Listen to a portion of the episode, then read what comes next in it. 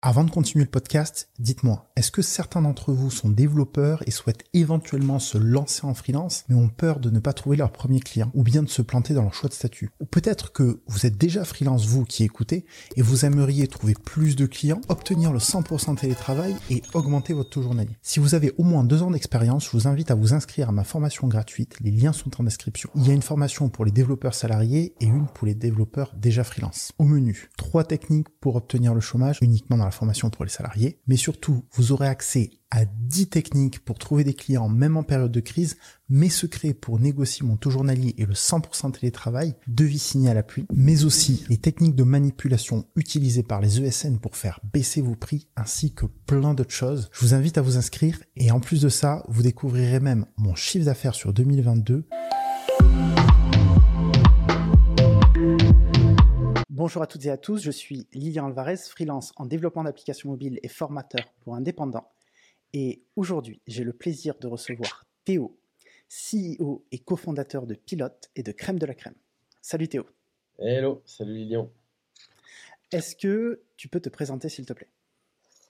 Théo, 30 ans, euh, j'entreprends depuis 10 ans, euh, notamment avec une boîte euh, qui a bien marché. J'avais monté d'autres choses avant, mais celle la plus connue, c'est euh, Crème de la Crème. C'est une plateforme de mise en relation entre des freelances, tech, design, market et des grands comptes. J'en suis sorti, j'ai fait un ou deux ans de freelance et j'ai lancé en parallèle Pilot qui permet donc à des freelance tech, notamment à des développeurs, euh, de mettre à jour leur profil simplement sur un ensemble de sites de recrutement ils le font automatiquement, ils mettent à jour leur profil, leur disponibilité en un clic. Voilà. J'aurai le temps, je pense, de pouvoir en reparler après. Euh. Mais je pense qu'on va directement foncer dans, le vif du sujet parce que euh, pour ma part, j'ai un, un, organisme de formation dans lequel j'accompagne notamment des, bah, des, développeurs freelance, c'est ma cible client aujourd'hui, soit euh, des salariés qui souhaitent se lancer à leur compte, soit des gens qui sont à leur compte et qui souhaitent augmenter leur niveau de chiffre d'affaires. Mhm. Et l'une des premières choses que, je leur dis de faire après avoir optimisé leur profil LinkedIn, c'est d'installer Pilote, justement, euh, pour faciliter euh, la mise à jour de leur profil euh, et je crois aussi la mise à jour de leur disponibilité. C'est ça. la première question que j'ai envie de te poser, c'est d'où est venue cette idée Comment est-ce que tu as eu cette idée de, pilote? J'ai eu, j'ai eu cette idée de pilote parce que, en fait, quand j'étais chez, quand j'étais chez Crème, euh, quand j'étais encore opérationnel dans ma propre boîte. Je m'occupais des opérations et en fait, je voyais qu'on galérait à récupérer les mises à jour de profil euh, et les mises à jour de disponibilité des freelances. C'était pour moi un peu une hérésie parce qu'en fait, on passait notre temps notre temps, notre argent, notre énergie à aller chercher des freelances et leur proposer de venir s'inscrire et euh, de remplir un, mmh au départ, quand euh, les plateformes sont lancées, ça, marchait super bien. Et puis après, de plus en plus, les freelances, on avait un peu ras-le-bol de le faire parce qu'il y avait pas mal de concurrence. Et surtout, les freelances se sont rendus compte que c'est pas parce que tu avais un profil que tu avais forcément des missions. Et donc, la problématique, c'est que on passait notre temps à, et, notre, et, notre argent finalement à, aller chercher des freelances.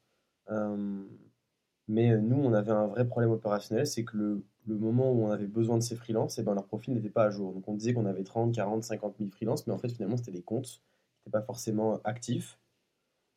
De l'autre côté, quand je suis sorti de Crème, je me suis rendu compte qu'il y avait vraiment une explosion de l'offre euh, d'intermédiation au niveau freelance. Et, euh, et, je me suis dit, en fait, on va tout droit vers euh, un marché qui va devenir une expérience super néfaste en fait pour les développeurs, pour les, pour les techs. Hmm. Parce qu'on va recevoir de plus en plus de sollicitations. On va nous demander de plus en plus de mettre à jour ou de créer des profils. Euh, et de l'autre côté, les freelances en fait vont en avoir de plus en plus euh, marre de recevoir ce genre de messages et, le, marché va être noyé dans un truc un peu compliqué, un peu opaque. Et, euh, l'idée, moi, c'est tout simplement, je me suis dit, mais c'est pas possible. on était déjà en 2021 à cette époque. Je me dis, on est en 2021 on a monté Crème en 2015. Il n'y a rien qui a été fait, il n'y a aucune innovation qui a été faite. C'est-à-dire qu'aujourd'hui, on est en 2021 et c'est toujours la même chose. Les gars, ils ont un vieux form ou ils ont une vieille, un vieux petit site où ils disent aux gens viens t'inscrire et mets à jour. Et, euh, les freelances le font, le font pas et ils finissent avec plusieurs comptes et en fait, euh, ils trouvent que c'est nul à chier, alors que finalement, les recruteurs ont quand même des missions intéressantes parfois à leur proposer dans des comptes qui ne peuvent pas accéder. Parce que moi, c'est ce qu'on faisait chez Crème, c'est qu'on allait dans des grands comptes. Les freelances ont peut-être du mal aussi à aller chercher ces grands comptes-là, parce que des fois, il faut être référencé, etc. Donc voilà, en 2021, je me suis dit, en fait, c'est pas possible. Il faut faire quelque chose, il faut innover. Et voilà, c'était vraiment ma, ma, ma, volonté première, c'était d'innover et d'apporter une innovation là-dedans.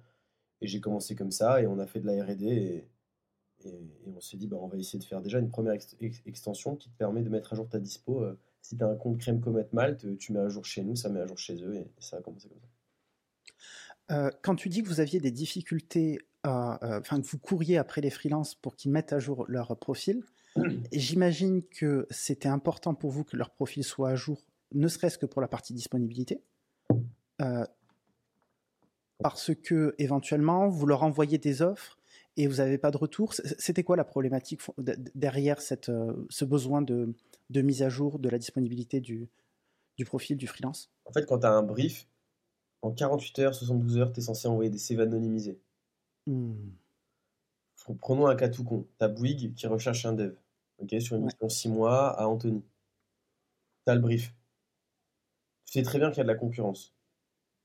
Toi, en tant qu'intermédiaire, ce brief, pour toi, il représente 15 à 20% de commission. Donc il fallait être concurrentiel, il faut aller vite et il faut en fait rapidement envoyer des CV, il faut rapidement envoyer des profils. Donc la problématique c'est celle-là, en 48 heures, en 72 heures, tu dois être capable de prendre ce brief, de faire une recherche dans ta base, dans ton ATS, dans ton CRM ou dans ton back-office maison. Et il faut, de ton côté, avoir quelqu'un qui matche le plus vite possible. Euh, c'est aussi simple que ça. Si tu le fais pas, forcément il y a la concurrence et tu peux perdre le client ou tu peux perdre la mission. C'est aussi simple que ça. Et donc euh, l'idée c'est qu'en fait quand tu tapes, euh, tu as des informations à jour. Si tu vois que le mec il match mais qu'en fait il n'est pas dispo, en tout cas que tu sais pas s'il est dispo ou indispo et tu vois qu'en fait il n'a pas mis à jour depuis peut-être deux ans, hmm.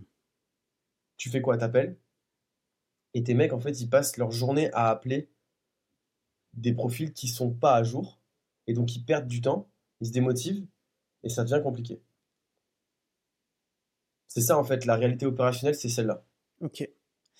Euh, quand tu dis que tu perds le client, est-ce que dans euh, les contrats que tu avais peut-être avec les services achats et dans le processus de référencement, tu avais des contraintes euh, ou des, niveaux d'exigence à remplir, sinon tu étais éjecté? Alors ça, c'est ce qui se passe quand tu fais un référencement tu es obligé de respecter certaines règles, mais ça, ça se fait au référencement avec les achats. Donc c'est une égo, quoi, avec les, services achats des, grands groupes. Exactement. En fait, ce qu'il faut, ce qu'il faut comprendre, c'est que les achats, ils veulent acheter toujours à un prix qu'ils maîtrisent. Mmh Donc, en fait, ils vont te demander des ranges de prix en fonction de la presta intellectuelle.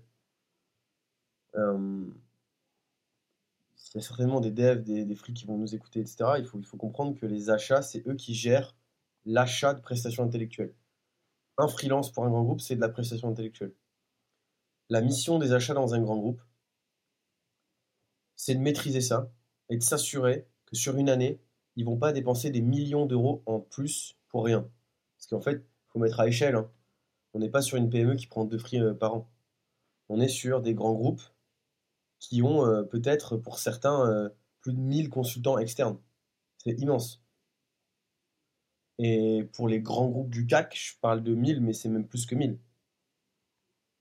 Et donc, évidemment, que si euh, ils gèrent pas ça, et eh ben en fait derrière euh, tu fais x 1000, x 1500, x 2000, x 3000, et ben à la fin ça fait des, millions d'euros générés supplémentaires qui peut-être pourraient être évités. Euh, et donc, qu'est-ce qu'ils font? Un, ils centralisent tous les prestats. Ils arrêtent de facturer Michel, Alain, Clara, Dominique, Cédrine, Sandrine. Ils facturent avec un prestat.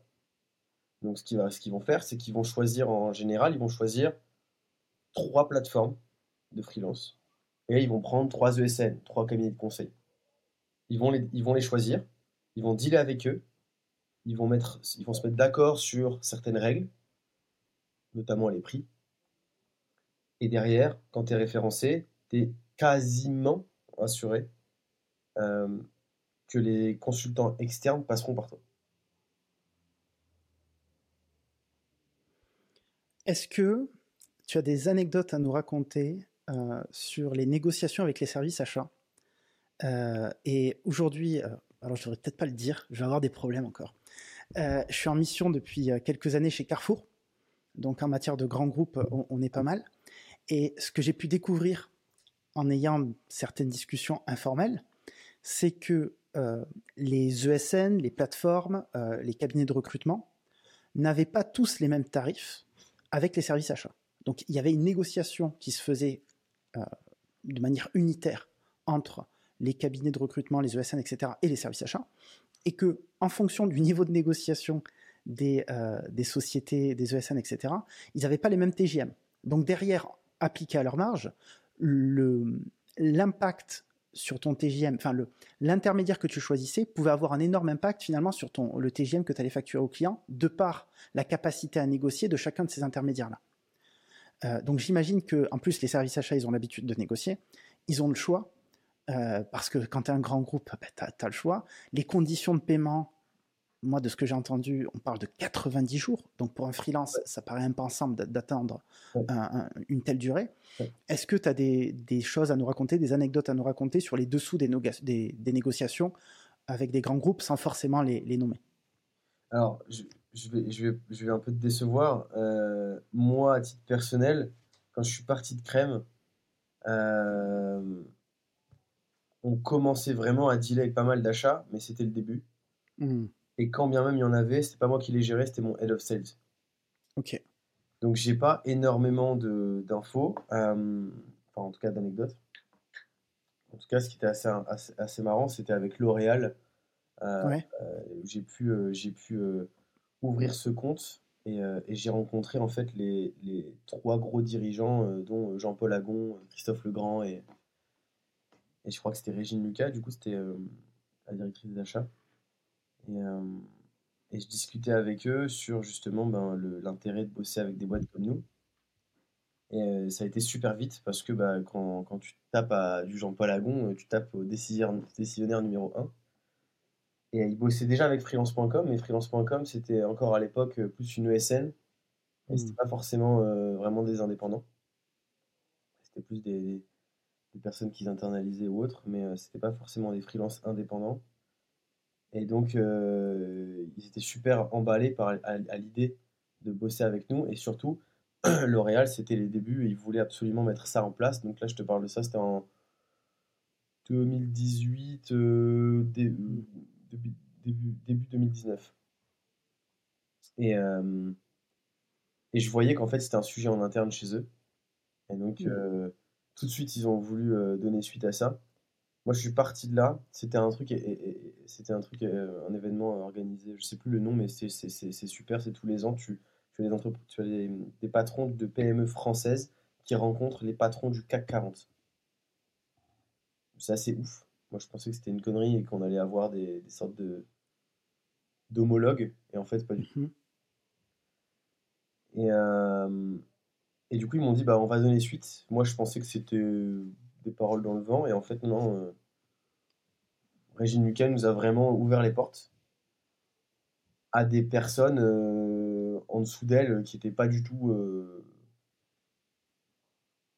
pas très réceptifs au départ parce que ça chamboulait pas mal de choses en interne. Il fallait mettre en place tout ça et tout. C'était pas évident pour eux.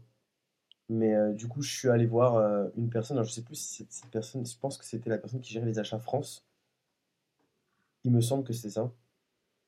Et euh, elle, bah, ça avait été vraiment une passe D euh, via euh, Régine Lucas. Et tu sentais direct que tu commençais à rentrer dans le dur parce qu'elle n'était pas très réceptive. Et comme elle, ça venait d'en haut, elle pouvait rien dire, mais tu, ça, tu sentais mmh. qu'elle était un peu agacée.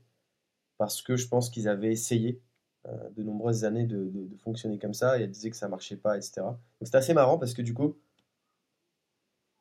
elle, elle voulait nous aider et en même temps, tu voyais qu'elle était un peu saoulée. Enfin bref, c'est peut-être pour noter aussi la complexité de ces grands comptes. Euh, c'est pas parce qu'il y a une volonté en interne que tout se fait comme ça. Euh, c'est tellement grand, il y a tellement d'intérêts, il y a tellement de conflits politiques, etc., que, c'est des choses qui, prennent du temps. Et on a réussi petit à petit à, être la, la, première plateforme qui, ouvre, L'Oréal. Alors maintenant, il y a d'autres plateformes qui sont référencées. Il me semble que par an, ils en choisissent trois. Crème en fait partie et, Crème est, très très bien positionné sur tous les métiers du luxe.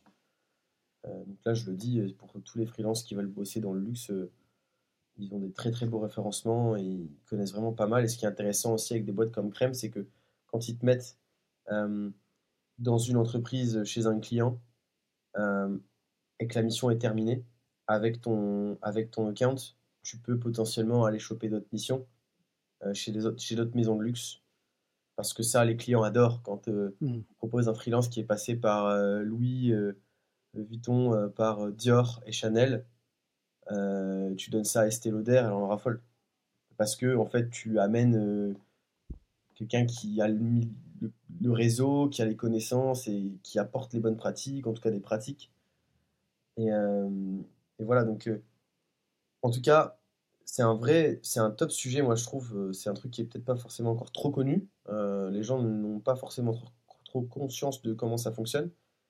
Mais c'est une des raisons pour lesquelles, euh, avec notre comparateur Pilot, on, a fait une, on a fait un comparatif en ligne où tu peux voir, quand on les a, les référencements de chaque cabinet dans les grands comptes. Wow. Donc ça te permet comme ça en fait de faire des recherches et de savoir, bah oui, si je veux aller bosser chez Peugeot à la limite, je peux peut-être les contacter et leur dire que j'ai envie de bosser pour Peugeot. Euh, et ça, on essaye de le pousser, de mettre à jour, d'avoir tout à jour, etc. Parce que vraiment, le but aussi avec Pilot, au-delà d'utiliser l'extension, c'est vraiment que tu aies un marché qui soit plus transparent et que tu saches en fait te rediriger euh, assez rapidement. Et là, je parle, c'est surtout pour les freelances tech euh, qui font des missions surtout longues, quoi, entre 3 et 12 mois. C'est pas des projets, c'est pas des, des, missions à la malte ou autre. Euh, est-ce que tu as retiré quand même des, des, éléments, des connaissances sur les enjeux des, des, négociations avec les services achats suite à cette expérience et qu'est-ce que tu peux nous partager là-dessus? Quels sont les arguments auxquels ils sont sensibles? Comment est-ce que tu vas amener euh, et choisir le prix de certains taux journaliers? Euh, Est-ce que tu as, as, des infos à nous partager là-dessus? Bah, hum, Ta première question, c'était à quels euh, arguments ils sont sensibles, euh, les services achats, euh, dans ce genre de négociation?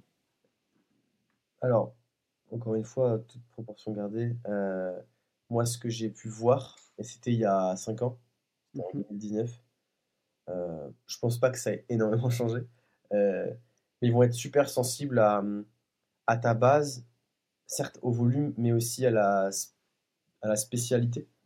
C'est-à-dire, est-ce que en mmh. fait, les gars sont, sont sont spécialistes dans un domaine euh, et c'est logique. Est-ce que en fait euh, en interne les besoins vont rapidement et la demande va rapidement rencontrer une offre?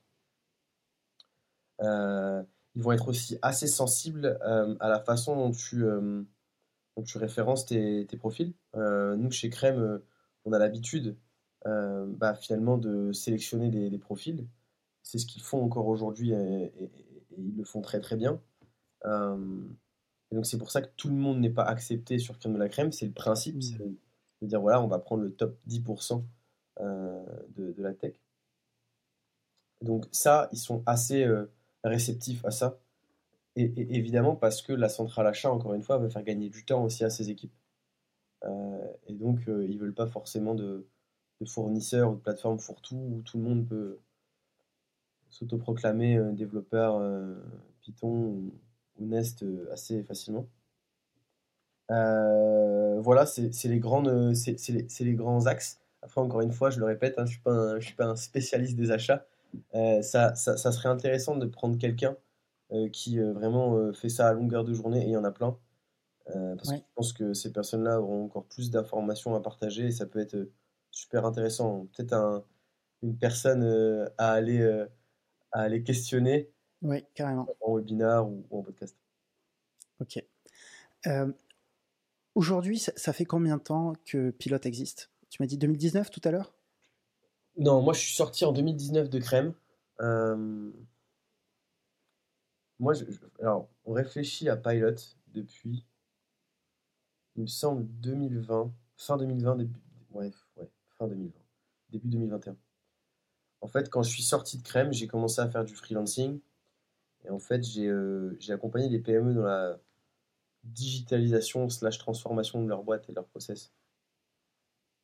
Et j'ai euh, j'avais besoin en fait d'un profil tech pour m'accompagner et Hmm. j'ai shortlisté 10, 10 personnes qui pouvaient m'intéresser. J'en ai appelé euh, 3, il me semble. J'en ai vu un. Et, euh, et cette personne euh, est devenue un, mon, mon collègue de boulot euh, dans un premier temps, associé, et maintenant je le considère comme vraiment un ami très très proche, euh, qui est venu à mon mariage, etc. Tu vois, donc c'est vraiment quelqu'un que, Mhm. que je, que je, que je considère beaucoup. Et, euh, et euh, on a, on a bossé sur Pilot ensemble après avoir commencé à taffer sur des missions en freelance. D'accord. Donc c'était, tu vois, 2000, euh, fin 2020, début 2021. Et pourquoi je mets une précision là-dessus? Parce que on a monté la boîte en 2022, janvier 2022, et que pendant presque un an, un an et demi, en fait, on a, on a fait de la recherche et développement. On s'est posé en se demandant comment on va faire, parce que c'est une bonne idée, c'est cool, c'est bien, c'est marrant sur, sur le papier. Mais comment on va faire concrètement? Comment ça marche? Techniquement, qu'est-ce qu'on doit faire? Et donc pendant un an, un an et demi, on était vraiment par, part-time là-dessus, parce qu'on faisait tous les deux du free. Et donc, euh, ouais, on, faisait peut-être un jour, max un jour et demi par semaine pendant un an, un an et demi à bosser là-dessus. C'était assez marrant parce qu'au début, moi j'ai dit à, j'ai dit à j'ai dit écoute, on voit un peu comment on va faire, mais maintenant il faut vraiment triturer le truc. Viens chez moi, on se prend une semaine de congé. Tu viens chez moi, on s'enferme pendant cinq jours, et, et à la fin de la semaine, on sort un truc. Le truc qui va être dégueulasse, mais on sort un truc. Mhm. Et donc, euh, lui s'occupait de la tech et moi je m'occupais du reste. Et donc, euh, c'était. euh, moi j'avais la, connaissance métier et je m'occupais du produit et de la, du, design. Donc, c'était affreux, mais vraiment affreux. Mais le vendredi soir, on a, on a balancé sur le Chrome Store une première version fonctionnelle qui permettait de connecter tes comptes des plateformes connues à l'époque. Donc c'était du Comet, Crème, Malte, je crois qu'il y avait le Hibou. Et, euh, et on avait même un petit écran comme ça, tu voyais les devs, voyaient que les connexions étaient faites et tout machin, tu voyais s'il y avait un- une erreur. Et voilà, c'est tout. C'était, je suis dispo, je suis pas dispo. Donc, ça permettait de mettre à jour ta disponibilité sur les plateformes que tu viens de citer, Sur, ouais, si tu avais déjà un compte. si tu avais déjà un compte. Ok. Et ça, vous l'avez fait en 5 jours, Ouais, alors, plus ou moins. je pense que Ronan avait déjà quelques lignes de code, je pense quand même. Tu vois. Mais euh, je pense que c'était vraiment pour mettre un gros coup de collier et de se dire, ok, pendant 5 jours, on termine le truc et on s'en fout, on aurait une version un peu éclatée, mais viens, on, viens, on se met ce challenge de, voilà, de faire ça. Et, voilà, et petit à petit, on a, on a, on a commencé à, à mettre ça en place. Et, Euh, Est-ce que tu peux parler euh, de l'importance d'aller vite pour tester ton idée, justement? Parce que c'est la philosophie derrière, j'imagine, euh, Ouais. cette volonté de se re- retrouver pendant 5 jours. Ouais. Volonté d'aller vite et de sortir un produit pour vérifier le marché que beaucoup de devs, et moi le premier au début, n'a pas du tout, euh, n'a pas du tout adopté cette philosophie, ce qui m'a coûté très cher et ce qui coûte pas mal d'argent aussi à beaucoup de devs. Euh, Est-ce que tu peux nous, nous parler de ça, de l'importance d'aller vite et de tester rapidement ton idée? Ouais, c'est un vrai sujet parce qu'en fait, euh, moi en parallèle, on, on se, paye pas avec Pilot, donc on fait du freelance à côté. Euh, on pourrait commencer un peu à se payer, on fait 6K de MRR, c'est vraiment pas énorme pour le moment, mais on pourrait. Moi, je Ronan fait CTO part-time à côté, moi j'accompagne des entrepreneurs ou des porteurs de projets justement à lancer leur boîte en trois mois. J'ai un programme d'accompagnement. Et en fait, c'est un truc qui revient assez souvent. C'est super important en fait d'aller chercher des petites victoires rapidement. Hmm. Euh, si tu fais pas ça, il y a tellement de choses que tu peux faire dans un projet qui fait qu'en fait, à un moment donné, au bout de six mois, tu lèves la tête, tu dis en fait, j'ai pas grand chose, j'ai pas de direction, j'ai pas testé grand chose. Et en fait, c'est un peu du vent ce que j'ai actuellement. J'ai produit énormément de choses, j'ai mis beaucoup d'énergie, de temps, d'argent, mais en fait, in fine, j'ai pas, pas grand chose. Donc euh, pour moi, c'est la première, premièrement, c'est vraiment pour avoir de l'énergie, pour économiser finalement son énergie en, peu de temps, parce que finalement, si tu bosses pendant 6 mois, 12 mois sur un projet, mais que tu vois pas trop où ça va, ça peut devenir, ça peut devenir compliqué. Après, c'est aussi parce que on peut vite euh, beaucoup développer, beaucoup produire, beaucoup bosser sur quelque chose sans jamais le tester et sans jamais le faire tester. Et en fait, ça vient d'un problème, c'est que on fait une boîte pour nous et on le fait pas pour un client. Alors que la réalité, c'est que tout ton projet, quand tu le commences, tu dois pas te dire je lance ma boîte, je j'ai une idée, je voudrais la lancer. Tu devrais plutôt dire je veux aider cette personne. Et donc, forcément, quand tu utilises ce wording, l'idée, c'est de rapidement savoir si tu l'as aidé ou pas. Si tu l'as aidé, tu peux commencer déjà à mettre une valeur sur ta presta. C'est-à-dire que ça peut déjà valoir quelque chose. Que tu fasses de la tech ou non, si tu es dans la tech, tu peux aussi le faire à la main. Souvent, les gens euh, font de la tech et ils se disent il faut que ce soit automatisé. Non. Hmm. Au départ, tout ce qui est entreprise tech peut être fait à la main. Te donne un exemple tout con. Aujourd'hui, Airbnb, c'est une boîte les plus scalables qui existent.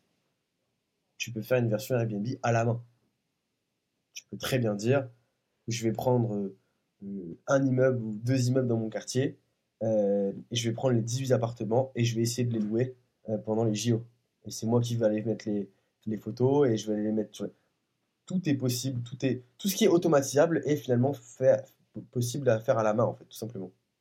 Donc c'est comme ça que tu vas tester rapidement. Si tu veux tester avec ton, avec ton automatisation, c'est un peu compliqué, parce que ça, tu, vas, tu, vas, tu vas bosser longtemps sans, sans trop, euh, sans trop avoir de retour sur ton, euh, sur ton produit et sur ton marché. Bien sûr, il y a quelques petites exceptions, mais euh, voilà. Même Pilot, par exemple, on aurait pu très bien commencer à, à, à, fake it et dire, bah, en fait, on, met votre, votre profil à jour, et puis les mecs s'inscrivent, on prend toutes les informations, on le fait à la main, on crée des comptes, et, voilà. J'ai vraiment, enfin, je pense qu'il n'y a aucun exemple où tu te dis, bah non, c'est pas, pas possible, tu vois. Tu prends par exemple une boîte comme Partout, c'est ce qu'ils faisaient aussi. Qu'il est Partout, euh, il récupérait euh, des informations et puis il les mettait sur des maps à la main au tout départ, tu vois. En fait, voilà. C'est très important d'aller vite parce que si tu veux aller vite, tu vas droit au but. Tu ne te fais pas de nœud au cerveau et tu vas vite chercher à savoir si ce que tu fais a de la valeur ou pas. C'est ça qui est important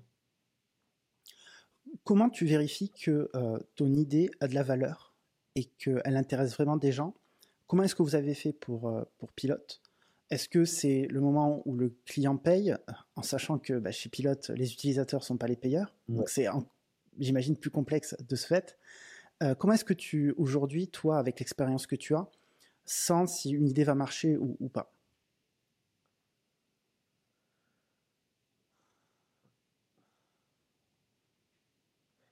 Il y, a, plein de choses qui font que tu sais si une idée va marcher ou pas. Euh,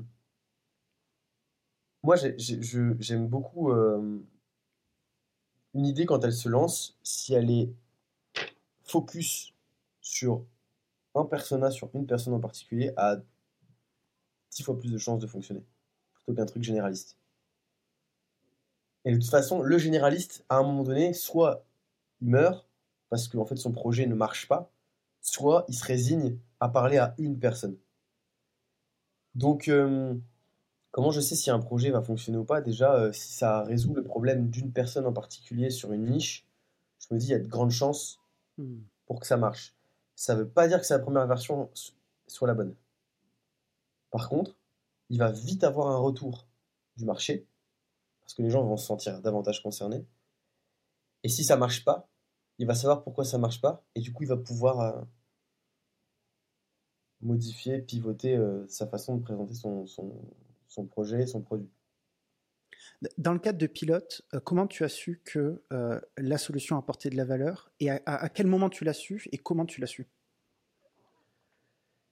C'est bien parce que j'essaie du coup de, quand tu me parles de ça, j'essaie de revenir un peu en arrière, et il y a tellement de choses qui se sont passées j'ai plus trop le. En fait, je pense que ce qui s'est passé, c'est que les gens commençaient à nous dire euh, constamment par message, euh, les gars, genre, euh, enfin. Hmm. Enfin, il y a quelqu'un qui se met là-dessus. On avait des. Ouais, évident, c'est évident, c'est évident, Il faut, faut, aller vers ça, tu vois, c'est évident. Et ça, c'est du LinkedIn, c'est euh, balancer le lien à un maximum de devs. Euh, parce qu'au début, c'était que pour les devs. C'est se confronter en fait au marché, c'est vraiment aller euh, voir ta cible et lui dire, hein, et peut-être même des fois un peu lui casser les couilles, mais d'essayer de les avoir au téléphone, d'essayer de leur envoyer des liens, d'essayer de leur envoyer des messages et de leur dire écoute, moi je suis en train de faire ça, j'ai envie j'ai besoin d'avoir ton, ton avis. Qu'est-ce que tu en penses? Est-ce qu'aujourd'hui ça pourrait régler ton problème? Hmm. Et assez rapidement, je pense, tu, tu, tu le vois quand même, si, euh, si les gens euh, qui l'utilisent ou pas, on s'en fout. C'est juste, est-ce qu'ils ont un, retour positif? Après, au plus tu l'envoies, au plus les gens commencent à l'utiliser, au plus tu sais ce que tu dois, tu dois modifier.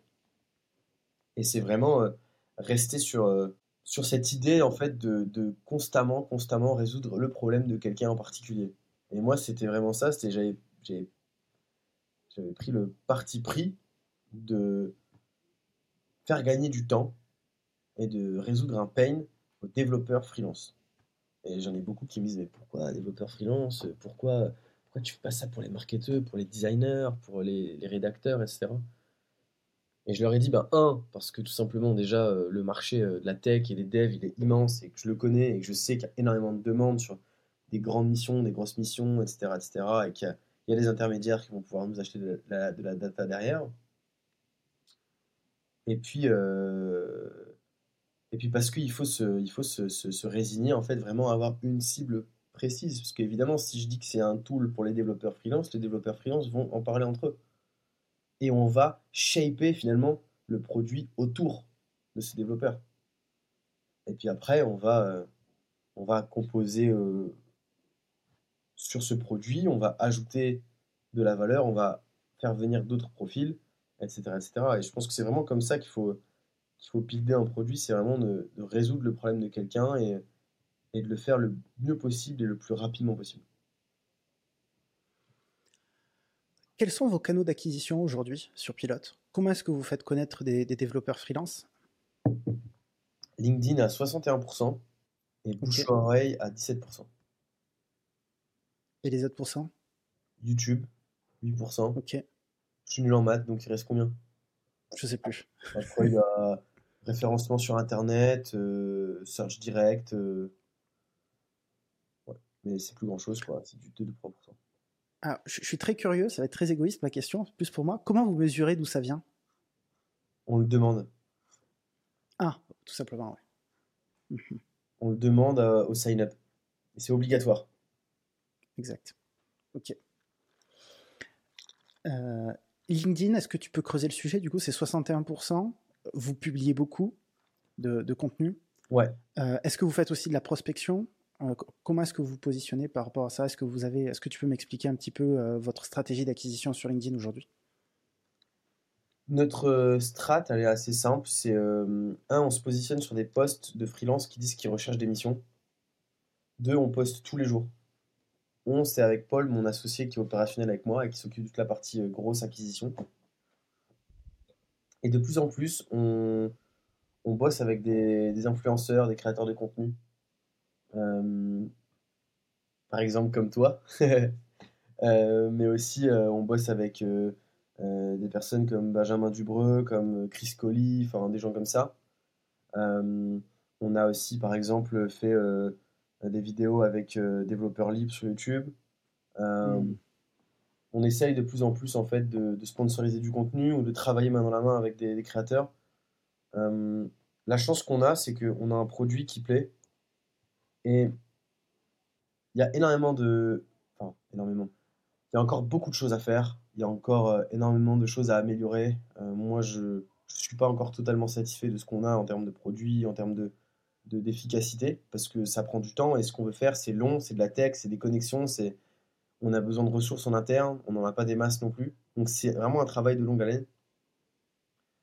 Mais euh, quand je dis que le produit leur plaît, c'est aussi la philosophie de ce qu'on est en train de faire. Euh, on, on, essaye vraiment de, se dire que demain, trouver un, une mission, plus tard même un travail, et eh ben en fait, on, ça doit pas être compliqué en fait. dans un sur, sur, un marché en tension, sur un marché où il y a énormément de demandes, c'est pas normal de devoir galérer à trouver, ou en tout cas pas à trouver, mais au moins avoir des propositions qui hmm. correspondent à son profil. Nous, c'est ça notre mission. Après, évidemment que c'est important de savoir si ça a matché, etc., etc. Nous, le premier truc qu'on veut, c'est que les freelances ne se sentent pas perdus et qu'ils se disent, OK, en fait, quand je vais sur Pilot, Pilot, c'est un peu ma, c'est un peu mon, tool, c'est un peu ma cape, c'est un peu mon, mon, pouvoir qui va me booster ma visibilité. Hmm. Et je donne l'exemple tout con, mais tu vois, sur, sur, sur l'extension, quand tu mets à jour ta dispo, on a dev un petit bouton en, un clic. Euh, tu peux en fait, euh, tu arrives sur ça, ça ouvre LinkedIn, ça ouvre la pop, euh, la, fenêtre d'édition de, texte, et ça écrit pré-rempli en fait ton champ de texte avec ton profil en disant je, je, suis à la recherche d'une mission, etc., etc. Et en fait, ça, ça montre bien notre philosophie. On n'est pas en train de dire pilot, c'est la solution, on est les seuls et il n'y a que grâce à Pilot vous allez trouver l'émission. Non, pas du tout. Avec Pilot, nous on dit juste que on est un outil complémentaire aux autres et que le but c'est de diversifier en fait ta recherche. Hmm, nous, on veut être l'outil qui te permet de diversifier, mais en un clic, ta recherche. Et donc, LinkedIn aujourd'hui, c'est inévitable et on pousse les, les freelances aussi à poster, à, être visibles, etc. Mais nous, avec, avec Pilot, on, on pense qu'on peut les aider à travers euh, la rédaction de posts LinkedIn aussi. Et ça, ça fait aussi partie de notre, notre roadmap que de les aider à créer du contenu sur LinkedIn pour être plus visible. Donc, quand tu comprends ça, tu comprends que notre rôle s'arrête pas juste à prendre des free et les donner à des, à des, à des recruteurs. Nous, ce qu'on veut, c'est on prend des freelance tech et on leur dit on va rendre ton quotidien plus serein. C'est ça l'objectif. Et on a plein d'idées. Alors justement, quelle est l'ambition sur le long terme de, Pilote? Qui que tu sois, euh, et tu peux avoir envie de bosser dans n'importe avec n'importe avec le, avec le statut que tu veux, on va t'aider à trouver un, un travail.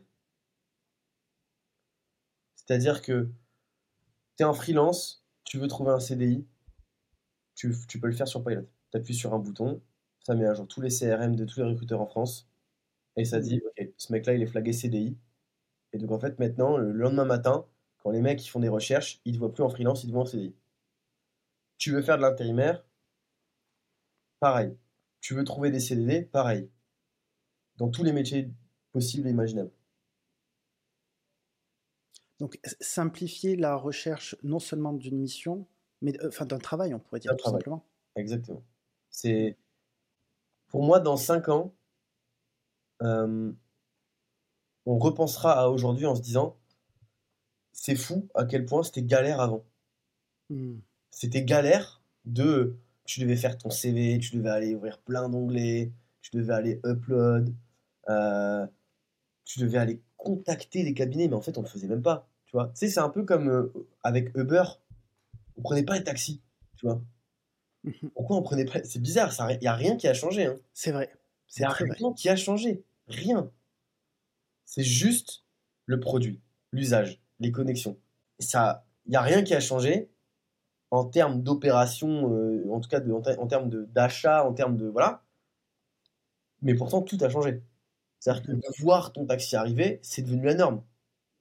De pouvoir appeler quelqu'un appeler un taxi à quelqu'un et de voir où il en est, c'est la norme. Et ben nous, ce sera pareil. C'est la norme de pouvoir changer de statut quand tu veux et comme tu veux. Et pour moi, on parle et on quand j'étais encore chez Crème, quand je suis sorti de Crème et tout, c'est ce que je disais, c'est on parlait de future of work. Il n'y a rien de futur actuellement. En tout cas, dans mon domaine et dans ce qui était proposé à l'époque. Et c'est ça qui, en fait, qui me gênait un peu. Je me dis, mais en fait, les gars, il n'y a rien de futur. Il n'y a rien de nouveau, il n'y a rien d'innovant. Et c'était pas pour cracher dans la soupe, mais c'était, juste un constat. Et, et, pour moi, c'est ça le futur of work. C'est de se dire, ah ouais, putain, mais en fait, c'est trop cool, tu vois. Je suis un, je suis un intérimaire. Et en fait, finalement, euh, peut-être que maintenant j'ai envie de faire des missions freelance, tu vois. Et ben, je fais des missions et assez rapidement, je peux passer freelance. Et je suis connecté à des cabinets.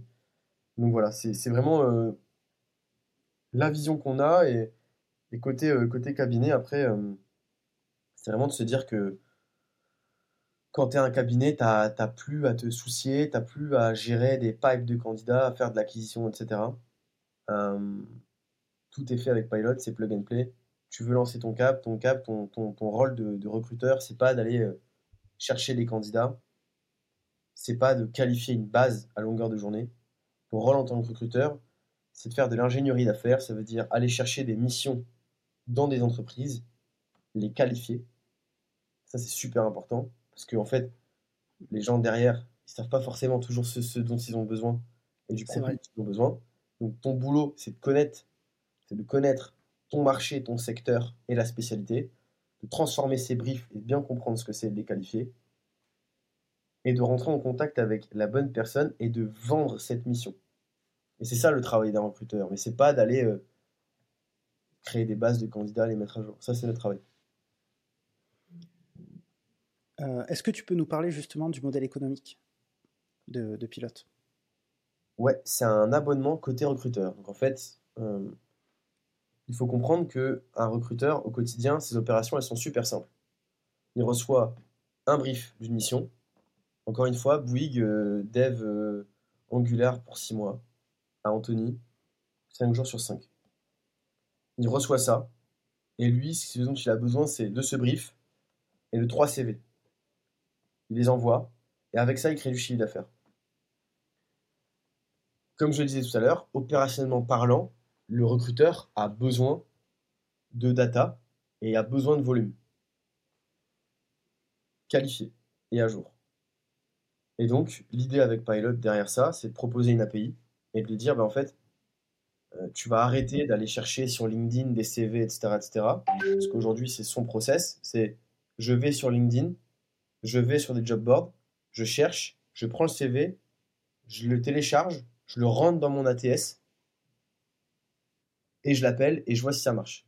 Le truc, c'est que quand il rentre le CV dans l'ATS, il est statique. Hmm. Il n'a pas, six mois plus tard, il ne sait pas où il en est le, bonhomme, il ne sait pas s'il est dispo, etc., etc. Donc il doit refaire la même chose constamment. Et ça, c'est son métier, c'est son boulot, c'est les tâches ingrates aujourd'hui qu'un recruteur a besoin de faire au quotidien. Donc nous, ce qu'on vient proposer, c'est simple, c'est on lui dit, nous, on vient externaliser toute cette partie acquisition et surtout actualisation de la data avec une API. Tu n'as rien à faire, on vient nous-mêmes intégrer et importer les CV et on vient les mettre à jour automatiquement. Combien vous avez de clients qui paient euh, Pilote aujourd'hui? On a 18 euh, clients payants. Ok. On fait 6 cas de MRR. L'abonnement, c'est 499 euros par mois sur des engagements de 12 mois. Ok, quand même. Et, hum, et voilà. Et au départ, euh, si tu fais les calculs, ça ne fait, pas, fait pas 6K parce qu'au départ, on n'était pas à 499. Mais là, depuis, euh, depuis un gros 6 mois, 8 mois, on est, on est à 499 et, euh, et on vend à ce tarif-là. Après, euh, je fais un petit calcul, mais il suffit qu'il trouve un profil grâce à la plateforme et qu'il gagne du coup une mission et qu'il place, qu'il prenne 10-20% de commission, il a rentabilisé son abonnement pour l'année. Bien sûr. Donc c'est, en matière de retour sur investissement, c'est très rentable, j'imagine, pour les recruteurs aujourd'hui. C'est archi rentable. Après, euh, forcément, euh, il a aussi d'autres outils. Il a aussi d'autres. il a des outils comme Turnover IT, qui est la partie B2B euh, de Freework. Hmm. Il a une licence LinkedIn, euh, enfin voilà, il a des coûts euh, mensuels. mais évidemment que, vu les coms que les, que les recruteurs se prennent, évidemment que c'est rentable. De toute façon, sinon, ils ne prendraient pas l'abonnement. Tu, tu, peux nous donner une idée des coms que prennent en moyenne les recruteurs, de ce que tu as pu voir? Ça dépend. Il y a certaines coms qui sont transparentes, d'autres qui ne le sont pas. Ils ont chacun euh, des, euh, des politiques tarifaires différentes. Euh, c'est ce qu'on met aussi d'ailleurs dans, notre comparatif. On met les mmh. commissions pratiquées. Et on les a pas forcément toutes à chaque fois, mais on en a quand même pas mal. Le, la market practice, c'est sur du cab, c'est entre 15 et 20, mais tu peux aussi avoir euh, des, euh, des cabs qui pratiquent du 25%. C'est possible. Après, tout dépend de la négociation des TJ, tout dépend de ce qui a été fait en off. Évidemment, les recruteurs, c'est des sales. Il faut pas l'oublier. Oui. Ils sont Mhm. incentivés à la com. Et euh, évidemment que euh, quand le recruteur euh, il te dit tu veux combien et que le gars lui dit 600 euh, et qu'il sait que derrière ils vont à 900, bon, il va pas, il va pas, voilà, il va pas se gêner. Mhm. Il est à 600, il est content. Et lui, il prend euh, 300 par mois, voire même des fois plus. Par jour, tu veux dire? Comment? Par jour. 300 par jour? Ah oui, j'ai dit par mois, ouais, pardon. Ouais, ouais, t'as dit par mois. Ça serait pas intéressant. Ouais, là, Euh, c'est plus la même histoire. Ouais. Euh, alors, c'est pas ton, ton domaine, j'imagine. euh, sur, en tout cas, c'est pas tes responsabilités sur la boîte puisque tu t'occupes pas de la partie tech. ouais. Euh, mais j'imagine que ça a dû être. En fait, c'est des, des échos que j'ai pu avoir de, de collègues qui bossent sur des extensions. Mm. C'est un enfer absolu parce que, et tu vas me dire si, si c'est le cas chez Pilote, mais vous devez. Il y a une partie de scrap, scrapping des données, d'action en JS sur certaines pages web. Et comme la structure des pages web change constamment, ça nécessite un travail de mise à jour constant euh, des extensions. Est-ce que c'est quelque chose, une problématique que vous rencontrez chez Pilote aujourd'hui? Alors, en effet, je vais pas pouvoir te répondre. Ouais. Je suis pas, je suis pas, je suis pas suffisamment compétent sur le sujet. On n'a pas forcément ces problématiques parce qu'en fait, si tu veux, je t'explique, on a, on a l'objectif avec Pilot à terme, c'est de, c'est de connecter vraiment le- la base avec les plateformes, euh, les plateformes connues. Mais aujourd'hui, on connecte davantage des cabinets de recrutement qui sont sur des ATS et des CRM. On ne met pas à jour auprès de ses clients des pages. Hmm. Tu vois, donc c'est des choses qui sont déjà dev, c'est la même chose, c'est les mêmes, euh, les mêmes patterns, mais plutôt à jour des ATS via des API avec lesquels on a des accès. Euh, évidemment que l'objectif avec Pilot, à terme, c'est que ce soit connecté à tous les sites qui ont des espaces candidats. Il faut savoir une chose, c'est que finalement, il y a une proportion infime d'acteurs qui ont une plateforme publique ou privée. Public, c'est Malte. Mhm. Malte. Il n'y a pas grand monde en fait. Hein. Sinon, hein. Pas grand monde qui a une plateforme publique. Mhm. Sinon, c'est moi ce que j'appelle un espace candidat. Un espace candidat, en général, le client ne va même pas dessus. C'est vraiment pour de l'interne. C'est vraiment pour le freelance. Euh, si tu veux, c'est le freelance qui se connecte sur l'espace candidat. Donc en fait, aujourd'hui, on a des connexions qui sont faites avec les, les profils. Euh, et à l'heure où je te parle, c'est encore en dev, mais ça prend quand même pas mal de temps avec Comet et Cherrypick. Ok. Le reste, euh, on n'a que de la mise à jour de dispo. Et, euh, et c'est tout. Et après, les cabinets de recrutement, donc nos clients qui n'ont pas d'espace candidat, on leur met à jour directement euh, le, leur back-office. Après, ça pose aussi une question.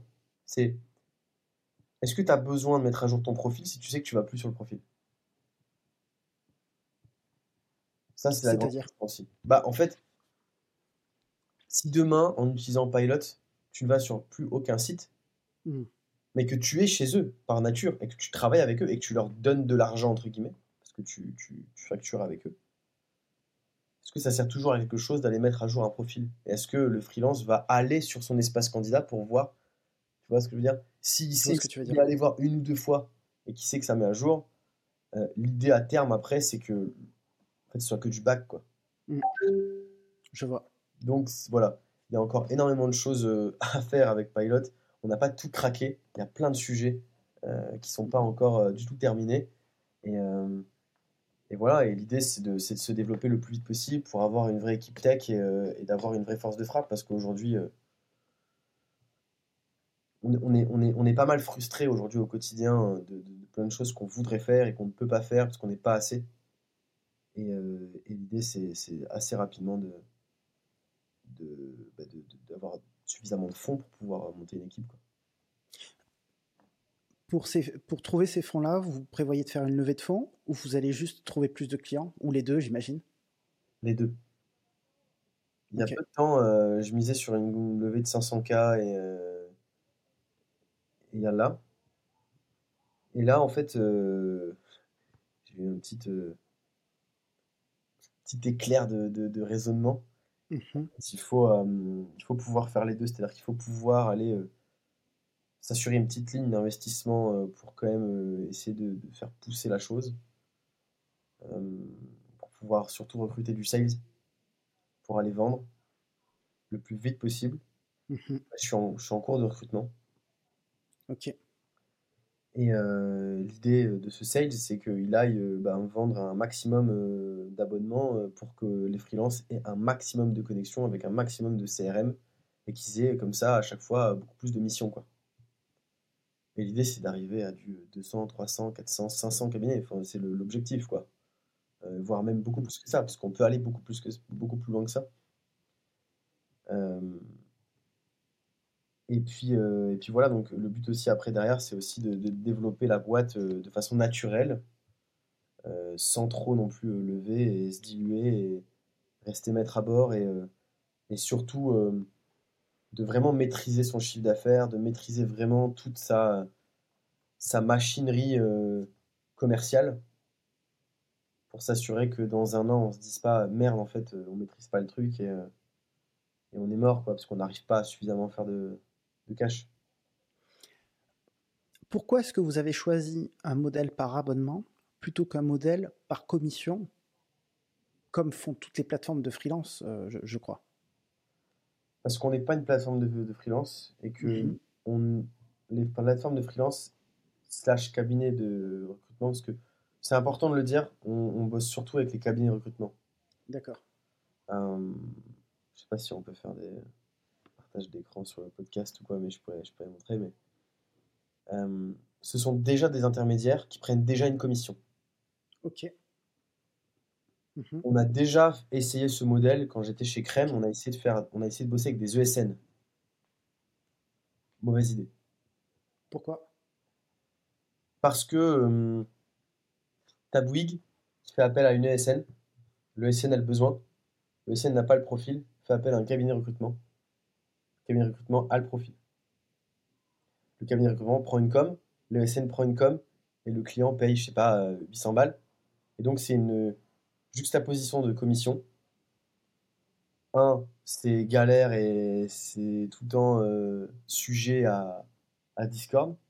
Mhm. Deux, et c'est le plus important, expérience candidate éclatée, parce que nous, on a le profil, on lui dit, on a une mission. euh, Ah ouais, c'est quoi la mission? Bah, c'est une mission, en fait, euh, on a ça comme information. Déjà, Mhm. problème, on gère pas la, relation client. Est-ce que le gars à côté, en ESN, c'est un gland? Est-ce qu'il a bien compris la mission ou pas? Bon, bref, on prend le, gars, on le met en relation avec le SN. Le SN le cuisine. On a un autre, on a un- un- une autre personne avec un autre brief peut-être, ou je sais pas, mais en tout cas, voilà. Le SN l'envoie au client. Nous, on est là, puis on attend.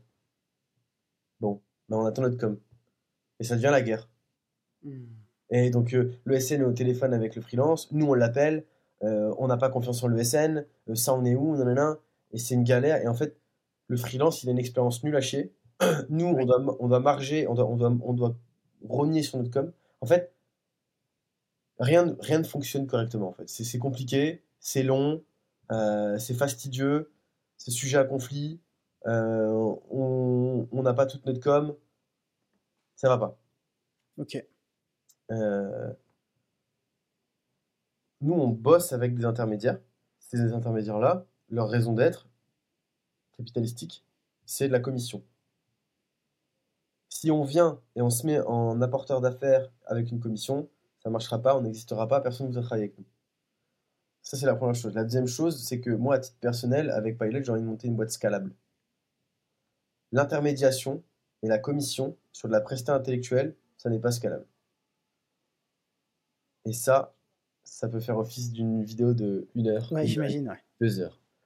Euh, ça n'est pas scalable. On a essayé, on a perdu énormément d'argent avec, euh, Crème, ça ne mhm. fonctionne pas. Certaines plateformes, une dont, que vous connaissez très très bien, essayez de le faire, ça ne marche pas. Alors, permets-moi de te, questionner un peu. Quelle est la définition pour toi de ça ne marche pas? Vous atteignez très rapidement un plafond à partir duquel structurellement c'est compliqué de, tout suivre et de tout gérer, et du coup le modèle n'est plus rentable? Qu'est-ce que ça signifie? C'est plus simple que ça. Euh, quand je dis que c'est pas scalable, c'est que euh, il te faut une personne par deal parce qu'il te faut une personne qui suit le freelance et le client constamment, jusqu'au bout. C'est un truc très humain, mano à mano. La scalabilité, c'est si par exemple demain Bouygues vient sur la plateforme, met son brief, entre en contact seul avec les bonnes personnes et, euh, euh, contractualise tout seul, etc., etc., on n'a rien à faire. C'est pas possible. Déjà parce que, un truc tout con, le client ne vient pas sur la plateforme. Bouygues ne vient pas sur une plateforme. Le gars euh, qui a euh, un budget de 100K à l'année, qui te dit j'ai donné un freelance, il te dit voilà mon besoin, débrouille-toi. C'est ça le marché aujourd'hui. Mmh. Et donc, c'est un travail de. Euh, on push en fait, on push les profils. Il y a du pull et du push. Et le push, aujourd'hui, c'est ce qui marche dans l'intermédiation et les cabinets de recrutement et c'est de l'humain. Si tu fais une plateforme, encore une fois, un, tu as du bypass, et ton business ne fonctionne pas en fait. Enfin, genre, c'est pas possible. Le modèle ne, marche pas. Donc, euh, c'est pas scalable. Tu prends Airbnb, euh, quand, quand tu vas sur Airbnb, tu n'as pas besoin d'avoir un account manager de Airbnb pour trouver une maison. Tu contractualises avec le gars qui est à San Francisco, tu parles avec lui, tu te mets d'accord sur l'heure d'arrivée, tu vois toutes les informations qu'il faut, tu payes, tu arrives là-bas, tu es onboardé par la personne, il n'y a aucun salarié de Airbnb qui est rentré en, jeu. C'est ça de la scalabilité. Mhm. Et donc, tu peux répéter cette opération un million de fois, c'est la même chose, c'est la même énergie. Chez Crème, chez euh, Comet, chez tous les cabinets qui ne sont pas scalables, et ils le savent. Enfin, je veux dire, on n'est pas en train de découvrir un truc avec ce podcast. Hein. Mhm. Euh, s'ils ont 100 missions, ils ont besoin de gens. Et s'ils ont 1000 euh, missions, euh, pareil, ils ont besoin de faire grossir énormément leur staff. Donc moi, c'est pareil. Aujourd'hui, on, on, arrive à 10 000 freelances sur Pilot. Demain, on en a 100 000, c'est pareil. On sert de la même façon. On peut être 20 et on peut rester 20 dans la boîte. Comment est-ce que vous trouvez euh, les euh, recruteurs, vos clients finalement aujourd'hui? C'est une bonne question. Euh, inbound, pas mal. Mmh ils viennent à nous. Et on est très mauvais en outbound. C'est pour ça qu'on c'est pour ça qu'on recrute du sales. et on n'est pas du tout on n'est pas du tout bon là-dessus. Donc euh, là, ça va être de du démarchage. Euh, après, on a aussi euh, de l'inbound grâce à LinkedIn, mais aussi parce qu'on est connecté avec des ATS et des CRM. Hmm. Par exemple, on est connecté avec Boon Manager. Ils ont plus de 1000 ESN e et cabinets de recrutement qui sont abonnés à leur, enfin, qui sont utilisateurs de leur, de leur solution. Et, forcément, du coup, ben, leurs clients sont au courant que dans le, dans, dans le CRM Boon Manager, ils peuvent euh, activer une option qui leur permet d'avoir la mise à jour automatique de, données. Donc, inbound, ils viennent à vous. Et comment ça se passe la suite du processus? Vous avez un call, vous les closez? Ouais. Sur un abonnement? Vous faites ça en deux calls, en un call? Parce que, moi, je te pose cette question-là. Parce que pour moi, euh, finalement, en matière de pricing, vous n'êtes pas très loin de moi sur de la formation. Ouais. Euh, sur les mêmes durées. Donc, on est sur du high ticket. Donc, il y, a des techniques de, vente là-dessus qui ont été assez éprouvées. Donc, je, suis curieux de savoir aujourd'hui comment vous vous y prenez pour, euh, sur ce processus de vente-là. Écoute, euh, je suis pas certain qu'on soit les meilleurs, mais en tout cas, pour le moment, ce qui marche, c'est euh, on a, on colle une on, on book une démo. Ok. On fait un call, on pose des questions pour savoir si ça match parfaitement avec ce qu'ils ont besoin. Ça, c'est obligatoire. Mhm. Ça arrive qu'on dise ça match, ça matche pas. Ok. Euh, et si ça match, on leur fait une démo de l'outil, on leur montre, euh, on leur, euh, on, leur montre la, base, c'est-à-dire on leur, montre les chiffres, la répartition, etc. Et puis ensuite, on, leur envoie un contrat et, et après, c'est assez rapide. Une fois qu'ils sont, sont OK, ils achètent sur Stripe, récupèrent une API key. L'API key leur permet de faire ce qu'ils veulent de la base derrière, ils peuvent le plugger à ce qu'ils veulent, ou alors euh, on fait l'onboarding et le setup directement sur l'ATS sur lequel ils sont connectés. Si s'ils sont sur un ATS sur lequel on a déjà connecté euh. La raison pour laquelle vous avez mis un, engagement d'un an minimum, c'est pour éviter de vous faire euh, récupérer la base en un mois et que les gens n'utilisent plus Pilote Ouais. Exactement. On a, des, on a des tests de trois mois quand même. C'est pas possible. Enfin, je veux dire, personne paye 12 mois comme ça. Euh, mais c'est ça, ouais. On a, on a mis en place, on a mis en place un, un, trial minimum de 3 mois euh, parce que c'est trop simple. Enfin, il y a des petits malins qui vont payer 500 balles pour avoir rétroactivement 10 000 freelances. Ah, c'est pas cher payé. C'est pas cher payé. après, ce qui est intéressant, c'est d'avoir les mises à jour automatiques. Mais ça reste quand même possible et intéressant pour des petits malins qui veulent sur une base. Vos clients, du coup, ils accèdent à, des profils, ils ont leur adresse email. Comment ils les contactent C'est via Pilote? Alors, euh, au niveau des mails, on a mis une sécurité. Ils n'ont pas les mails perso, ils ont les mails Pilot. Hmm. Ils ont le numéro de téléphone. On aimerait à terme faire ça aussi avec le numéro de téléphone. En gros, on whitelist des mails. Donc, chaque recruteur qui achète une API, on leur demande les mails des recruteurs être opérationnels. On whitelist les mails, donc ça veut dire que leurs mails des recruteurs vont devenir des mails pilot. Et chaque freelance pilot a une adresse mail pilot. Et donc ça nous permet, euh, de, dire aux freelances que euh, on balance pas leurs mails comme ça dans des bases euh, par exemple, moi, je peux te filer le mail, le pilot de qui tu veux. Si t'es pas whitelisté, il recevra jamais le mail. Intéressant. Ok. Euh. excuse-moi, mais ça aussi, c'est important de le dire. Euh, ça montre aussi encore une fois la philosophie qu'on a, c'est qu'on on, veut pas faire un outil. on fait un outil pour les freelances, pour les travailleurs. On fait pas un truc pour les recruteurs. je te mens pas, en vrai, des fois, il y a même des boîtes, tu vois, où je sens que j'ai pas envie de bosser avec eux. Hmm. Pour plein de raisons. Parce que je sens que leurs pratiques, elles sont éclatées. Euh, je sens que c'est pas des gens. Euh, alors maintenant, tous les recruteurs sont des petits malins. Encore une fois, je te dis, c'est des sales, etc. Mais t'en as qui, qui respirent vraiment pas la confiance, quoi. Et qui, qui pourraient te vendre euh, et t'envoyer des milliers de mails euh, sur une mission qui n'a rien à voir à des devs euh, sans aucun scrupule. C'est pour ça que sur l'extension, le freelance peut activer et désactiver aussi chaque recruteur. Ah, intéressant. Mm. Ok. Et comment est-ce que tu parviens à les identifier? J'imagine. est-ce que tu y a des petits trucs que tu observes aujourd'hui chez les recruteurs où tu te dis non, eux, eux, c'est des, c'est des filous, il vaut mieux pas bosser avec eux parce qu'ils vont, ils vont nous apporter plus de problèmes que de, que, que de bénéfices. Ouais. ouais, ouais.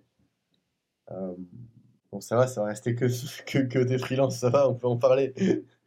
Mais euh, bon, déjà, il faut savoir une chose, c'est que je ressens quand même pas mal les gens en entretien, enfin en, meeting.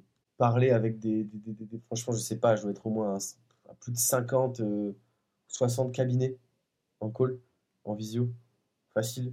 Tu vois assez rapidement qui a des allures de SN, qui a des, des pratiques bancales et limites, qui est là pour vraiment servir les freelances, etc. Il y en a qui, qui font un peu flipper, ouais. C'est ceux qui, qui te disent Ah non, mais moi, j'ai pas besoin de grand chose en termes de data. Genre, moi, j'ai quelques petites infos et puis je balance des mails. Donc tu dis Ok, donc t'as pas besoin de quoi? J'ai pas besoin de la dispo, j'ai pas besoin de la seniorité, j'ai pas besoin du TJ du coup, tu fais la raccourci dans ta tête, tu dis, ok, donc en fait, le type passe ses journées à mitrailler. C'est la seule pratique que tu as vue où tu t'es dit, c'est un peu limite ou tu en as vu d'autres aussi? Après, je peux pas tout dire non plus, mais. Ah, après, c'est beaucoup de développeurs qui vont regarder, donc tu sais, ils ont l'habitude. Non, mais je, les spot. Mhm. les spot. Ça fait presque 10 ans que je suis dans le milieu. Euh, ça fait presque 10 ans que je parle avec des recruteurs. J'ai vu type de boîte et tout type de pratique. Il y en a, tu sens que s'il vendait des tabliers, des, des, des, des sous-tables, c'était pas, c'est pareil. C'est la même chose pour lui. Tu vois, il s'en branle complètement. Il connaît pas la tech. Il sait pas ce que c'est. Euh, il sait pas ce que c'est qu'une techno et tout. Il s'en fout, le gars. Juste, lui, il sait que s'il vend, il se fait 2000 euh, balles. Ça existe. Ça existe. Donc, euh, voilà. Je suis. Pour moi, c'est très important. Je, fais super gaffe à ça. J'espère que euh, l'entreprise Pilot pourra continuer à avoir euh, cette possibilité de, faire attention à ça. Et j'ai même en vrai l'ambition aussi de d'amener les bonnes pratiques dans le marché. Euh, et je pense que c'est bien si on le fait. Je serais curieux, comme je t'ai dit, il y, a beaucoup de développeurs qui vont écouter ce podcast, que tu nous partages peut-être des petits tips pour les, développeurs freelance en entretien pour qu'ils fassent bonne impression justement auprès des clients. Euh, j'imagine que tu as une perspective assez unique sur le sujet puisque tu es dans le milieu du recrutement depuis un moment, mais aussi parce que euh, tu as dû, j'imagine, recruter pas mal de freelance aussi, toi, de ton côté, pour ta boîte. Est-ce que tu as, des petits éléments à nous partager là-dessus sur comment faire bonne impression en entretien, que ce soit avec un client final ou auprès d'un recruteur, d'un intermédiaire? Ça fait longtemps que je ne l'ai pas fait. Pareil, je pense pas avoir les meilleurs conseils. Ce que je peux dire, ça paraît basique, mais quand tu sais pas faire, dis-le. Et pour moi, euh, quelque chose qui même, euh, pour moi, c'est du bon sens, et c'est le cas avec euh, tout. Là, on parle du recrutement dans la tech et, des missions tech, mais en fait, c'est vrai dans la vie de tous les jours. C'est soit clair sur ce que tu sais faire, sur ce que tu ne sais pas faire,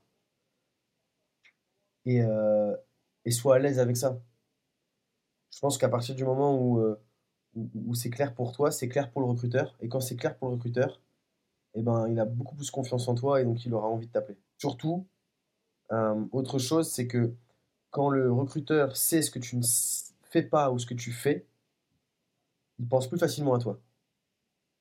Hmm. Tu vois, parce que moi, ça marche comme ça et ça marchait comme ça. C'est, euh, on a un besoin, c'est le cerveau humain hein, qui fonctionne comme ça. Hein. Mais c'est, j'ai un besoin, boum, j'ai trois mecs qui pop. Parce que je sais qu'ils sont spécialisés là-dessus. Un gars généraliste, il popera jamais. Parce que le cerveau euh, se rappellera uniquement des gens qui en sont euh, plus ou moins euh, spécialistes. Donc, quand, tu abordes un recruteur, je pense que c'est pas mal d'avoir cette stratégie, et de toute façon, c'est la même stratégie quand tu te lances en freelance, qui est de se dire, OK, moi, avec vous, je vais faire des missions sur ça.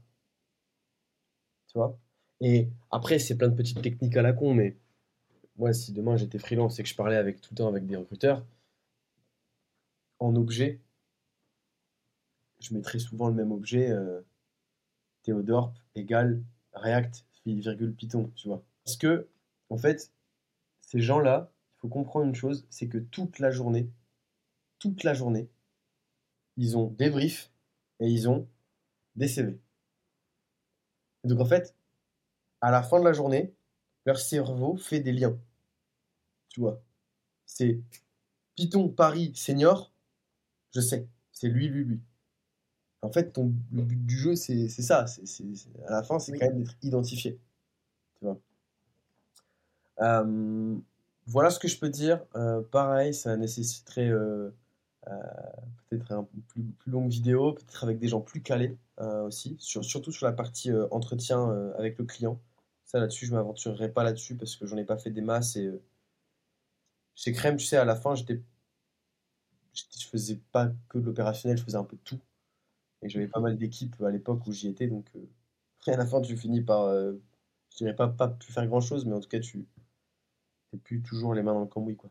Euh, je sais pas si tu as le droit ou si tu es à l'aise d'en parler, mais qu'est-ce qui t'a fait euh, quitter Crème euh, et te relancer en freelance Ce qui m'a fait quitter Crème, c'est que ça marchait plus du tout avec mon associé, mon ex-associé. C'était quelqu'un que je connaissais depuis tout petit.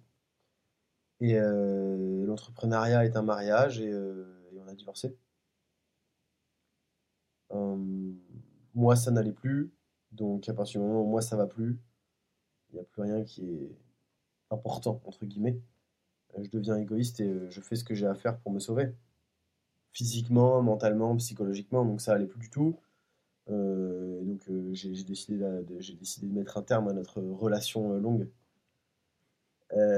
voilà, et puis ça c'est 80% de ma décision et à 20% je trouvais que j'avais fait le tour ça devenait un peu rébarbatif et puis je trouvais plus trop ma place, euh, j'avais plus trop ma place, tout ça. Et moi j'ai toujours été comme ça, euh, je veux dire, euh, s'il n'y a pas de place pour moi, je vais m'en créer une ailleurs, hein. c'est pas un problème. J'attends, en fait, j'attends rien de personne. Donc à partir de ce moment-là, je n'ai pas besoin de savoir ce que tu penses de moi ou ce que tu me donnes comme liberté. Quoi. À partir de cette expérience-là, qu'est-ce que tu retires sur euh, les bonnes pratiques en matière de relation entre cofondateurs? Comment faire pour avoir une bonne relation, une relation saine avec ton cofondateur, pour que ça dure à travers le temps? Je suis spécialiste là-dedans. Alors vas-y, dis-moi tout. J'ai besoin de conseils là-dessus. C'est comme avec ta femme. Mmh ça commence bien. Euh, tu communiques et tu parles. Et tu le fais de façon euh, concrète et organisée. C'est-à-dire que tu prends ton calendrier, tu choisis un slot, tu fais une récurrence toutes les trois semaines, et toutes les trois semaines, tu parles avec ton associé de tout ce qui t'a cassé les couilles, de tout ce qui t'a dérangé, de tout ce qui t'a touché, de tout ce qui t'a attristé, de tout ce qui euh, t'a fait plaisir, de tout mmh. ce que ce qui t'a fait sentir euh, bien, de la façon dont il voit son associé, son, son associé à ce moment-là, s'il le sent motivé, moins motivé, euh, pourquoi, comment ça se passe dans sa vie, qu'est-ce qu'il a, qu'est-ce qu'il pense, etc. On parle pas boulot, on parle santé mentale, on parle motivation et surtout on crache son venin. Je t'ai dit, je suis un spécialiste. Euh, quand tu craches ton venin, est-ce que ça peut être euh, cracher ton venin sur ton associé? Vous avez eu un différent euh, vous n'êtes pas d'accord sur quelque chose? C'est ça. Ah, c'est principalement ça. C'est sur l'autre. Ok. C'est sur l'autre. C'est vraiment. Qu'est-ce que tu penses de l'autre Pourquoi tu as été fier de lui les, deux, les trois dernières semaines? Pourquoi il t'a déçu À un moment donné, il a fait une réflexion, tu l'as mal pris. et voilà. Ça sous-entend et ça te demande de faire une autre chose qui n'est pas du tout naturelle, qui est très bizarre, mais qui est vitale c'est de noter les choses. Hmm. Parce que tu oublies sinon. Parce que tu oublies, parce que tu penses que c'est plus si important que ça trois semaines plus tard, hmm. parce que tu n'as plus de contexte et que ça devient des idées floues, euh, parce que plein de choses. Parce que euh, c'est jamais le bon moment de lui dire sur le moment. Parce que parfois euh, c'est juste de l'ego et que tu te rends compte que trois semaines plus tard, quand tu fais ton débrief avant la réunion, tu te rends compte qu'en fait c'est toi qui as l'air con et qu'en fait, c'est lui qui avait raison, trois semaines plus tard. Mhm. Ok, intéressant. Voilà. Donc, Alors euh, concrètement, quand tu craches ton venin, est-ce que tu n'as pas peur de blesser l'autre et, justement de casser la relation dans cet exercice ou, finalement ça n'arrive jamais? Enfin, Est-ce que tu peux me, me donner ta perspective par rapport à ça? Non, c'est... alors... Ou ça fait partie du deal? ça fait partie du deal, ça fait partie aussi de la personne en face. Moi, je te cache pas qu'avec les relations que j'ai eues euh, auparavant, euh, mon, critère numéro un, c'était la personne.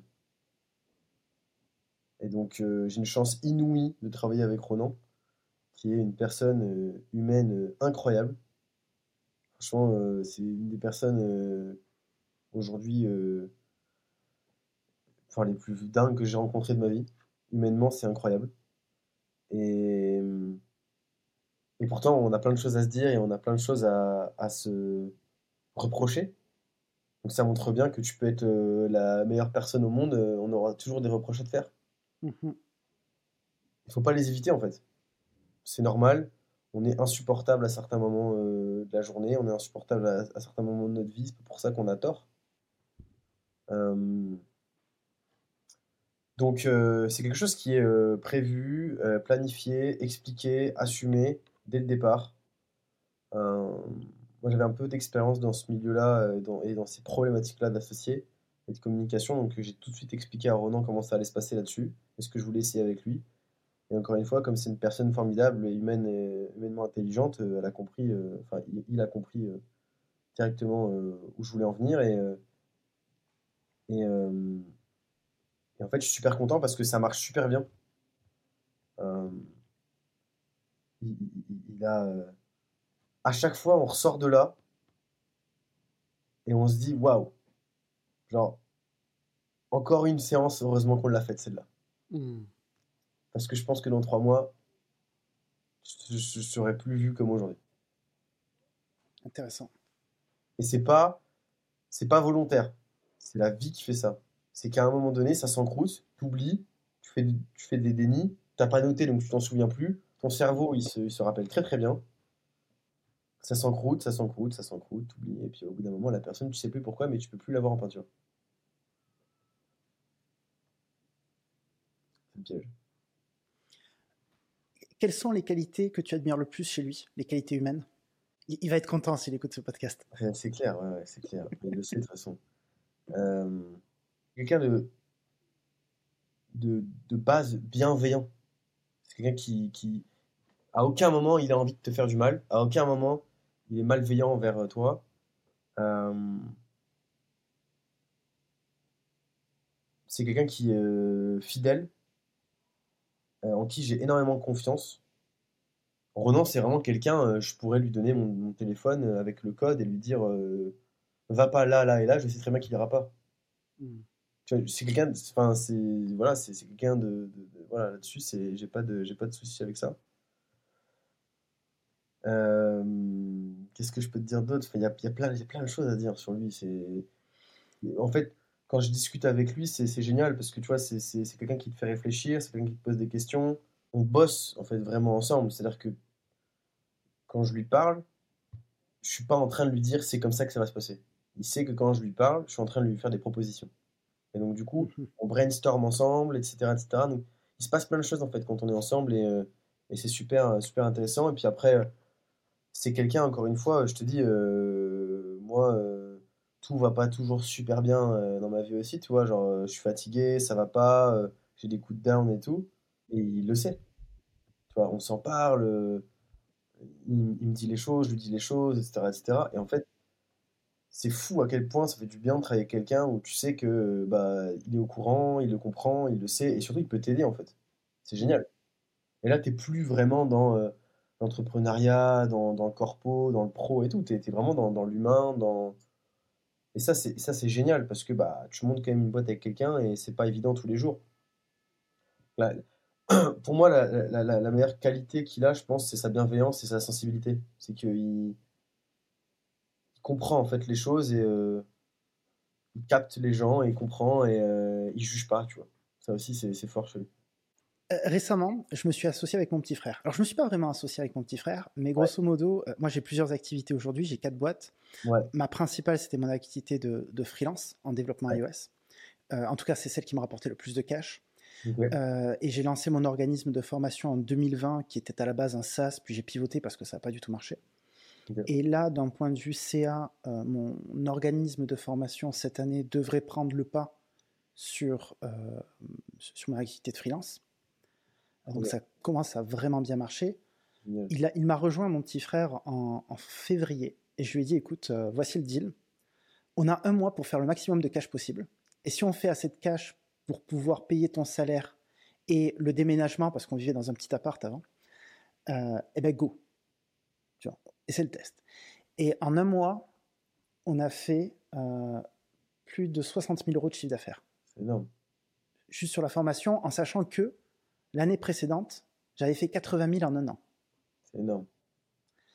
Euh, donc on a fait, on s'est concentré en un mois sur que ce qui marche. Et ça d'ailleurs, c'est une grande leçon que j'ai apprise. C'est que très souvent, on veut diversifier les canaux d'acquisition, on veut diversifier les stratégies, etc. Nous, on a juste fait ce qui marche en fait. Je savais ce qui marchait. On a monté les prix parce que je savais que ça, déclenchait des achats. Et ensuite, on s'est concentré sur LinkedIn, la prospection, la création de contenu, et ça a tout explosé. Et aujourd'hui, ça se passe plutôt bien. Ça fait plusieurs mois du coup qu'on travaille ensemble. Et l'une de mes croyances, peut-être à tort, c'était de me dire que ça marche bien et on se gueule dessus parfois. Et la relation, et tous les jours, en plus on vit ensemble, donc t'imagines, on est coloc, c'est c'est euh, au jour le jour. Et, et l'une de mes croyances, ça a été de se dire, ok, je pense que ça ira bien, en tout cas, ça ira globalement bien, tant qu'il y aura assez de cash pour qu'on vive très très très confortablement dans la boîte, qu'on mmh. générera assez de assez d'argent. Et le jour où financièrement ça va être plus compliqué, on a beau être frères, je me suis dit, ça risque de, les conversations risquent d'être plus compliquées. Ouais. Tu vois. Je ne sais pas si tu as eu une expérience par rapport à ça ou si ça résonne avec toi ce, raisonnement. En tout cas, c'est. Alors, j'en sais rien parce que la réalité, c'est que financièrement, pour le moment, ça va. Mais en tout cas, c'est une intuition que j'ai de me dire ok, au-delà de toutes les conversations qu'on peut avoir, etc., il faut, enfin, il faut vraiment que je m'assure qu'il y a du cash qui rentre dans la boîte. Parce que le jour où il n'y aura plus de cash, je sais que moi, je suis exécrable déjà quand on a un mauvais mois ou qu'on a ne serait-ce qu'un mois de down. Alors je me dis, mon Dieu, si le jour où je vois l'argent qui sort et je vois pas l'argent qui rentre, mais je vais devenir complètement fou, je vais être insupportable et je vais le, mais je vais le détruire en fait. Quoi. moi, je suis le grand frère, tu vois. problème alors. Comment? C'est bien de savoir que, ce soit que ça sera toi le problème alors. Ah ben ça, mais ça c'est évident ça. ouais. C'est un, un, sujet. C'est quoi, la, quoi la question exactement là-dessus? C'est qu'est-ce que tu. Euh, euh, est-ce que tu vois des éléments exogènes, c'est-à-dire extérieurs, qui peuvent euh, casser ou en tout cas diminuer la qualité de ta relation avec un cofondateur? Il y en a plein. Hein. Il y en a plein. Hein. Pour moi, je pense que déjà le, la communication, c'est quelque chose qui fait mal quand l'autre décide de ne plus communiquer. Euh, c'est terrible. Hmm. Euh, et ça, c'est lié, des fois, le, trigger, ça peut être euh, l'ego, plein de choses. Manque de confiance, jalousie, j'en sais rien, tu vois. Mais il y a plein de choses.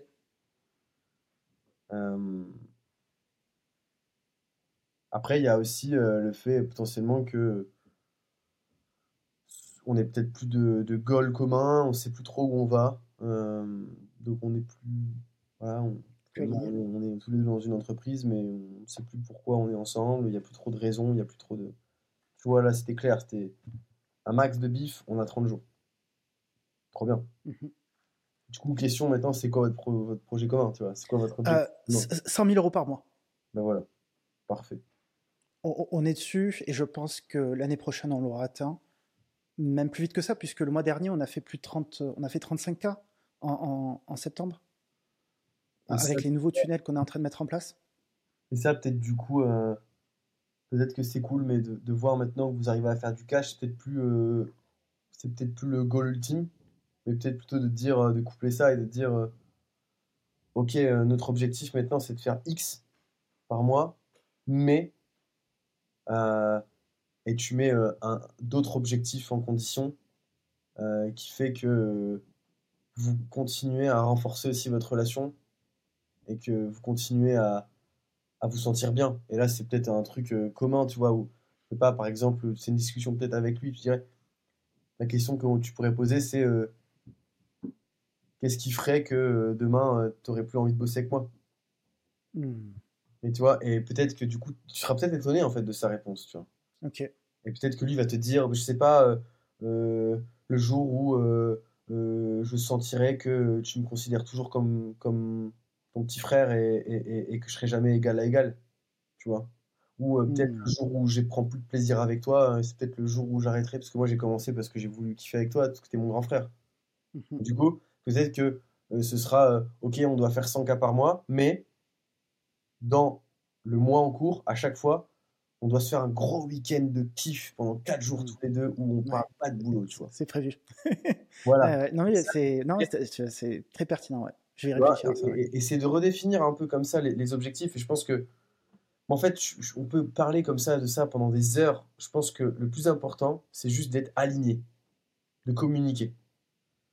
Et pour moi, c'est ça. C'est tant qu'il y a de la com et que personne se sente lésé et que chacun en commun, vous avez, euh, vous avez des objectifs communs, mais vous avez aussi des objectifs personnels Mhm. et que toi tu l'aides à atteindre son objectif personnel et que ton frère t'aide à atteindre ton objectif personnel, pour moi, il n'y a pas de. C'est indestructible. Mais si un jour l'un se sent lésé par rapport à l'autre parce qu'il voit qu'il accomplit plus de choses que l'autre et que l'autre sait pas et il se dit mais pourquoi moi j'y arrive pas et qu'il se sent pas aidé et qu'il n'arrive pas à communiquer, il Mm. n'arrive pas à dire que en fait il se sent lésé parce qu'il voit que son frère monte mais lui non, enfin tu vois, eh ben c'est là où ça pète et tu sais pas pourquoi mais ça pète. On arrive à la fin du podcast. Euh, trois questions pour toi. Euh, quelle est la pire situation euh, dans laquelle tu t'es retrouvé durant ta vie d'entrepreneur? Ok, je réponds d'abord à la première et après tu me dis la deuxième, c'est ça? Je pense que là, tu as déjà deviné la deuxième. Il y en a plusieurs. Tu peux en donner plusieurs si tu veux. Non, mais je pense que c'est euh, une période. Euh, moi, avec Crème, j'ai fait une, j'ai fait une dépression. Jamais trop réussi à mettre de terme là-dessus. Mhm. Euh, je pense pas que ce soit une dépression, je pense que ce soit plus un burn-out. Apparemment, c'est pas pareil. Ouais. Euh, c'est même sûr que c'est pas une dépression, mais c'est plus vraiment un burn-out dépression. Apparemment, c'est plus quand t'es euh, plus envie de rien, tu vois. Plus, euh, t'as plus Mhm. de joie, t'as plus de machin. Enfin, c'est quand même une grande différence. Burn-out, c'est genre vraiment tu craques, quoi. Genre, tu, tu tombes, tu craques, t'as plus d'énergie et, et ça va plus, quoi. J'ai eu ça euh, vers la fin de Crème. Euh. Quand tout me lâchait, quoi. Mon assos, euh, on devait virer des gens, la boîte était à deux doigts de se casser la gueule, les invests Wow. nous explosaient la gueule, on n'avait plus de thunes, on s'était euh, downgrade en termes de salaire, euh, je perdais plus de thunes que j'en gagnais par mois, je devais faire euh, Mhm. des missions freelance en plus à côté, je faisais 65 heures par, par, par semaine, et tout est tombé en même temps, c'était l'hiver, j'étais seul, euh, pire période de ma vie, Tu pire période de ma vie. Quel est le meilleur souvenir de ta vie d'entrepreneur? J'ai rencontré ma femme. Tu, l'as rencontré dans le contexte, le contexte pro du coup? Non. Non, mais elle m'a quoi. Elle t'a sorti de quoi exactement? Bah, c'était la période de dépression, hein, j'étais pas bien. Ah, ok. Et je l'ai rencontré, euh, rencontré plus ou moins à cette... Ouais, si, je l'ai rencontré à cette période. Enfin, en tout cas, elle était, elle était avec moi. euh, c'était les débuts de notre relation. euh, à 5 ans. Et euh, bon, après, allez, vas-y, je vais, te faire une autre réponse. euh, plus, euh, plus business, du coup. Meilleur moment... franchement, je vais te dire le début de crème. Parce que... parce que j'ai, j'ai, ça faisait longtemps que je montais des trucs. Je montais des bois, enfin des projets. Et que j'ai toujours cru en ce que je faisais sans être entêté. Mais euh, le jour où j'ai vu que ça pétait avec Crème, euh, c'était quelque chose quand même. Avec Crème, euh, pour rappel, le Crème de la Crème, à la base, c'était un, un site de mise en relation entre les étudiants de grande école et, euh, et les entreprises. Tu nous as connus à ce j'ai moment-là, non connu, ouais. Je me suis inscrit à ce moment-là, je crois. Voilà. Et moi, ça faisait 3 à 4 ans que je montais des trucs, des projets. Il n'y a rien qui fonctionnait. J'avais monté euh, une app euh, de, network, de networking géolocalisé, etc. Enfin, bref, j'avais monté plein de petits trucs. J'avais eu à peine un pauvre petit article dans la Voix du Nord. euh. Et en fait, euh, on a mis en ligne un site en 48 heures qui s'appelait Crème de la Crème. On a vraiment fait le site en 48 heures, on l'a mis sur Internet. Et en 3 semaines, on avait euh, 1000, in- 1000, euh, 1000 users, on avait euh, des centaines de demandes clientes, on avait euh, Le Parisien, Click, 20 minutes euh, qui nous ont contactés. Ah ouais.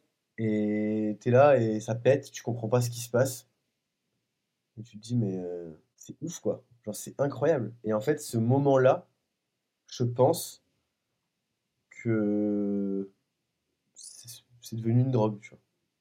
C'est une, une, vague d'euphorie. Qu'est-ce que tu ressens concrètement à ce moment-là? En fait, c'est bizarre parce que depuis ce jour-là, après, je suis parti et je m'en suis. Je, je, le savais pas, mais je partais pour 4 ans de folie. Ça s'est jamais arrêté. Donc, j'ai jamais vraiment eu le temps de. Quand je suis sorti, j'ai fait une sorte de travail, tu vois, sur, pour sortir tout ce que j'avais à sortir parce qu'il y avait 4 ans de, de tout tout, de tout, de, de, de, très très très haut à très très très bas. C'est-à-dire, mmh. le plus haut, c'était euh, euh, je suis dans un cab euh, de parisien, putain d'immeuble, avec des entrepreneurs autour de moi qui sont en train de signer ma levée. les mecs, je les regardais sur internet 5 ans avant, j'étais en mode fanboy. Ils étaient à ma table en train de me donner de l'argent et me donner des conseils, tu vois. Et en fait, je comprenais pas ce qui se passait. Genre, je me rendais compte un peu après. Je me disais, mais c'est ouf en fait ce qui se passe, tu vois. Euh, avec euh, des, bureaux, des gens qui venaient toutes les semaines, euh, des, gens euh, qui parlaient de crème de la crème dans tous les sens. des fois, j'allais dans des endroits, on me disait Ah, c'est toi qui as monté crème de la crème, des trucs comme ça, etc. Enfin, c'était des trucs de fou, tu vois. Genre, je me disais, mais putain, c'est dingue, de... c'est fou quand même de vivre ces trucs-là, tu vois. Et c'était des trucs vraiment, j'étais archi reconnaissant de vivre ces choses-là. Et j'étais conscient, pas dans le moment, mais j'étais conscient un peu après. Je me disais, putain, mais c'est dingue, j'ai trop de chance de vivre ça. Et en même temps, j'ai vécu des, des, des, des, horreurs. J'ai vécu euh, des trahisons, j'ai vécu euh, de la tristesse, euh, j'ai vécu des échecs pas possibles. des... Enfin, c'est fou, tu vois. Je suis passé dans tous les états. Et j'ai jamais eu un moment, tu vois, où je me suis posé pour faire le bilan de ça. Et tu sors de, cette lessiveuse comme ça, quatre ans après, avec une sorte de, pseudo-burnout ou après ça va mieux, tu te sens beaucoup mieux. Quand je suis sorti, j'allais beaucoup mieux, mais tout de suite j'allais mieux. Je savais que j'avais fait la bonne décision de partir. Mais du coup, j'ai jamais vraiment pris le temps d'analyser un peu ce que je ressentais au début de crème. Et euh, tu vois, là, quand tu me poses la question, ouais, c'est, je, me pose la question. c'était fou. Je, comprenais pas ce qui se passait. Et, comme je suis quelqu'un qui, qui, est très dans l'action et qui est constamment en train de penser à après, et qui voit pas beaucoup en arrière, ben je, je, vivais au jour le jour comme ça, mais, j'étais, mais c'était la folie. quoi. Est-ce que tu as un, conseil euh, pour les gens qui nous écoutent, euh, qui soient euh, développeurs salariés ou développeurs freelance, et qui souhaitent entreprendre au-delà de la vente de prestations de services? De s'entourer. Franchement, pour moi, il n'y a, y a rien d'autre à dire. C'est s'entourer. C'est si tu veux monter un business, si tu veux faire quelque chose, c'est, je pense, de savoir bien s'entourer. Et ça ne veut pas forcément dire d'avoir des associés, hein, mais c'est de comprendre que la tech fait pas tout. En fait, pour moi, la tech, c'est juste un moyen. C'est mmh un moyen de faire euh, plus vite, plus fort ce que tu fais. Tu le vois de toute façon, toutes les personnes qui ont réussi à monter des boîtes qui marchent, c'est pas du tout les meilleures personnes. C'est pas du tout les, les gens qui sont les, les, plus brillants, des choses comme ça. C'est des gens qui ont. Alors, il y a des gens brillants qui arrivent à bien s'entourer. Hein tu vois aussi énormément de gens qui ne sont pas du tout compétents dans plein de domaines, même limites dans plein de choses, mais qui savent, qui ont une confiance en eux, qui savent fixer un cap et qui savent aller chercher les bonnes personnes pour le faire et les motiver. Donc, quand j'ai dit ça, qu'est-ce que j'ai dit euh, T'es un dev, tu veux monter une boîte. Euh, un, quel problème tu résous et auprès de qui? Et ensuite, définis ce dont tu as besoin pour régler ces problèmes et qui tu as besoin. Au début, tu peux peut-être le faire un peu solo. Et après, petit à petit, il va falloir que tu t'équipes de ressources, que tu t'entoures de personnes. Parce que vendre, c'est un métier, faire de la com, c'est un métier, faire du marketing, c'est un métier, faire du contenu, c'est un métier. Et le problème, c'est qu'aujourd'hui, tu peux faire ce que tu veux, tu es en concurrence avec Internet entier. Tout le monde aujourd'hui euh, s'entoure de gens euh, qui font euh, très bien du, de la com, du market, du sales, etc., etc. Donc vraiment, le game, c'est ça.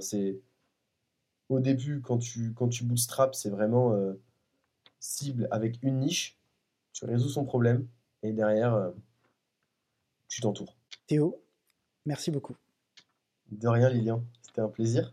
Très cool.